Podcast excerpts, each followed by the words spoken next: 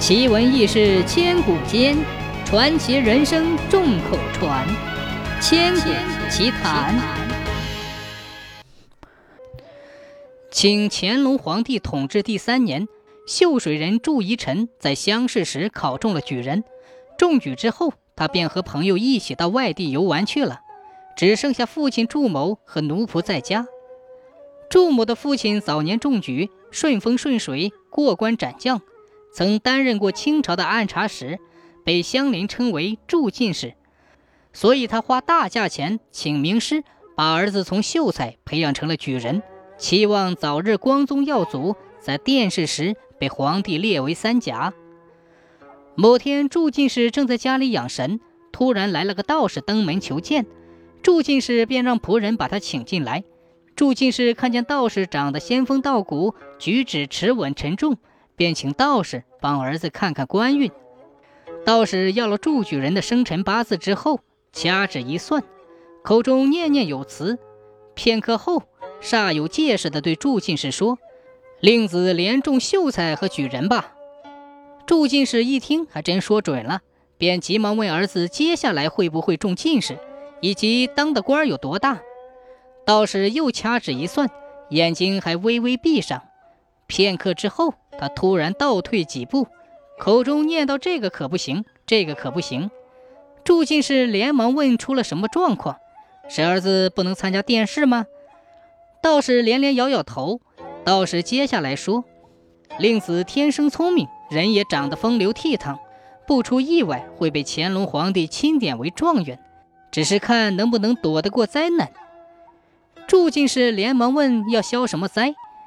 那道士叹着口气说：“半年之后将有大瘟疫流行，鸡狗等家畜也难保性命，包括你这万贯家财，都将化为乌有。”祝进士也不是个普通百姓，官场跑多了，消灾的门道自然看多了，便有点疑虑。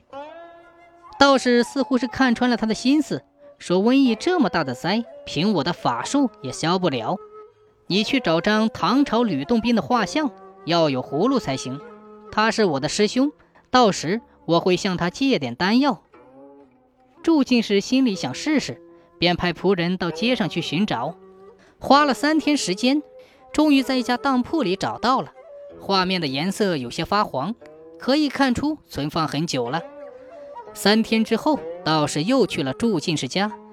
他一眼便看见挂在客厅里的吕洞宾画像，径直地走到画像跟前，伸出手要取葫芦的动作。画上的吕洞宾竟然笑着把葫芦给了他。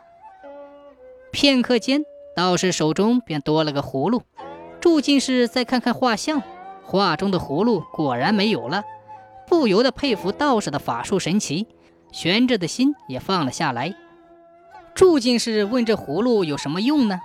道士说：“这葫芦里装有仙丹，是大灾大难时的救命药，但里面的存量很少。我需要依着葫芦的药多炼些才行，这样才能拯救众生。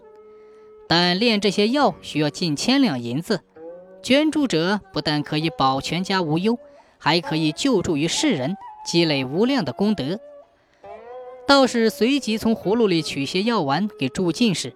药味异常芳香，世间罕见。